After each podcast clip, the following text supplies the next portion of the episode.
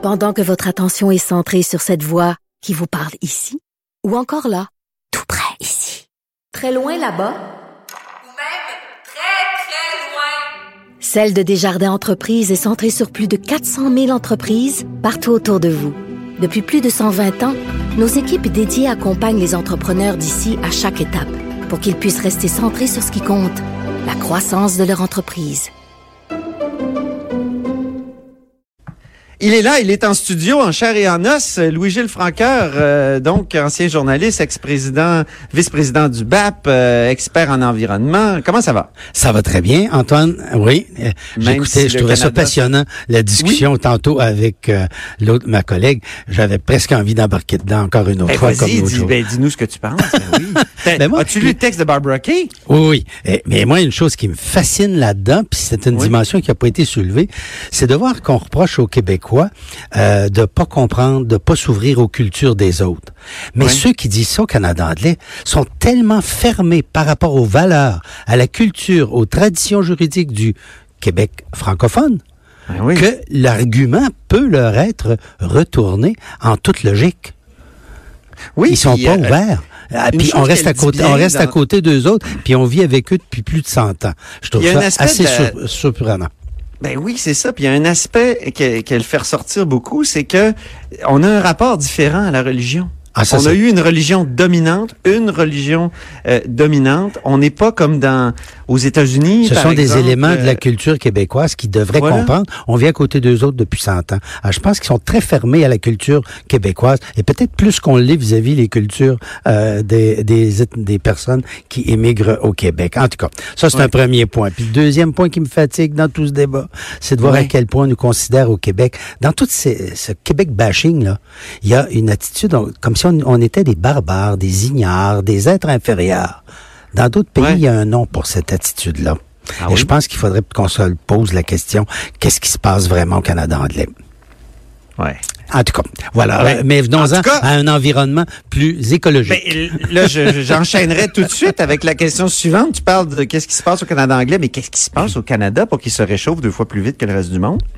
Ben, c'est que c'est normal que... C'est ce qu'on a appris cette semaine. Oui, ben euh, en fait, le Canada se réchauffe deux fois plus vite que le reste de la planète et l'Arctique canadien trois fois plus vite. Et ça, c'est normal parce que normalement, la réserve de froid de la planète est, est dans le nord.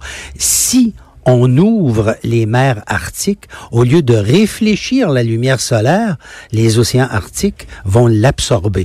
Et là, on va avoir un phénomène d'accélération du changement climatique. On appelle ça une rétroaction. C'est-à-dire que le phénomène lui-même engendre une intensification du phénomène. C'est la même chose pour le permafrost. Dans le Grand Nord, il y a des dizaines et des dizaines de mètres de sol qui sont gelés depuis des millénaires. Ça, ça contient des méga, des milliards de tonnes de méthane. Or, chaque molécule de méthane équivaut entre 30 et 100 fois une molécule de gaz carbonique. Ça veut dire Oh. que si ça se réchauffe, il va y avoir une accélération du changement climatique qui est complètement hors de la portée des humains. Et il y a peut-être plus de gaz à effet de serre qui sont stockés là, qui pourraient être libérés d'ici 25-30 ans, que par exemple tout ce que nous pouvons rejeter par la combustion euh, des hydrocarbures euh, dans nos pays occidentaux et ailleurs. Alors donc, Vraiment décourageant, ça? ben, c'est décourageant. Et il y a aussi un autre phénomène dont on n'a pas parlé, pardon, c'est les hydrocarbures enfouis dans le fond de la mer. C'est-à-dire qu'il y a du méthane enfoui sur le fond de l'océan sous forme solide. C'est comme une gros, des gros blocs de glace. Et là, il suffit de quelques degrés, un ou deux degrés pour que ce méthane s'évapore, remonte à la surface et soit libéré. Il y en a des milliards de tonnes. Et ça, c'est trois phénomènes. L'absorption du soleil par les océans arctiques qui jusque-là étaient couverts, donc absorption de beaucoup plus de chaleur le dégagement des hydrures, euh, des, des- hydrocarbones stockés sous forme de glace dans le fond des océans et le dégel du permafrost va faire que tout ça va faire euh, peut faire en sorte que le, les changements climatiques et le réchauffement de la planète, moi j'appelle ça la crise climatique, va devenir irréversible. C'est-à-dire que là, tu n'as plus le contrôle. Tant que on influe sur le climat par nos actions. On est capable de changer nos actions. Mais à partir du moment où on franchit le seuil, où ces forces sont libérées, là, on n'a plus de contrôle là-dessus.